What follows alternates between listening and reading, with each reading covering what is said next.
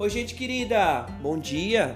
Eu sou o catequista Idiris Predeman, da Paróquia Evangélica de Confissão Luterana de São Borja, e tenho a alegria de estar com vocês neste novo amanhecer.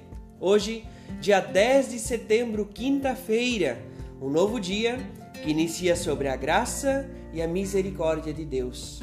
O texto bíblico previsto para o nosso dia, do Evangelho de João, o capítulo 20, o versículo 31, a parte B, que nos testemunha dizendo: Creiam que é Jesus o Cristo, o Filho de Deus, e crendo, tenham vida em seu nome. O texto devocional é intitulado Quem é Jesus? e nos diz assim: O ministério terreno de Jesus chegava ao fim.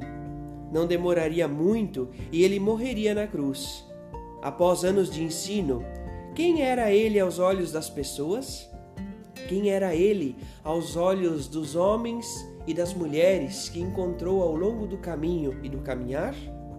O povo o admirava, mas o reconhecia apenas como um grande homem de Deus, confundindo-o com algum profeta. Muito pior era o conceito da, da maioria dos líderes religiosos. Consideravam-no um impositor ou um impostor blasfemo que chamava e achava-se Deus e, portanto, deveria morrer. Mas o que pensavam os seus discípulos e discípulas que o acompanhavam, observando o seu caráter, ouvindo o seu ensino e vendo os seus milagres?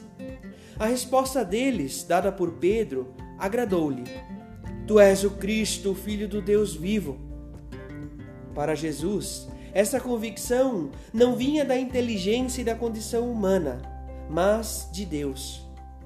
O apóstolo João, presente naquela ocasião, escreveria mais tarde que são os nascidos de Deus que creem que Jesus é o próprio Cristo, conforme 1 João, o capítulo 5, o versículo 1. O título grego para Cristo equivale ao hebraico Messias, significa o ungido e refere-se ao Salvador da humanidade prometido por Deus desde a queda do ser humano em Gênesis, o capítulo 3, o versículo 15.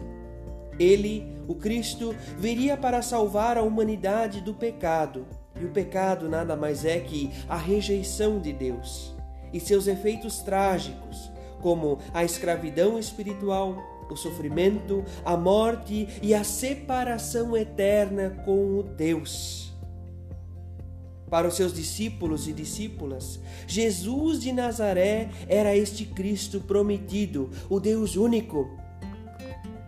Ele não era apenas mais um profeta chamado por Deus para levar a sua mensagem aos homens e mulheres de todas as idades, mas o próprio Filho do Deus vivo, que desceu do céu, encarnou e nasceu na condição humana.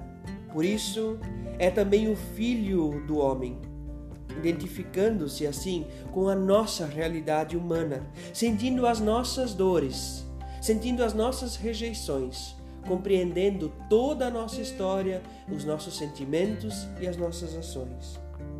Sendo ao mesmo tempo divino e humano, somente Ele, que nunca pecou, poderia ser o mediador entre Deus e as pessoas. Pois com a sua morte em nosso lugar, ele satisfez tanto a nossa necessidade de redenção, como também as exigências de justiça de Deus. Jesus fez isto por amor a mim e a você. Quem é Ele? Quem é Jesus para você?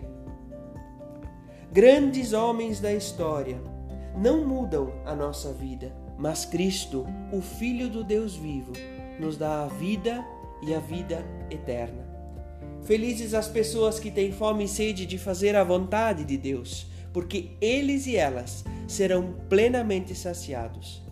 Que Deus guarde o seu dia, a sua família, a sua casa, que Deus guarde a sua vida em Cristo Jesus. Um forte abraço e um abençoado dia. Amém.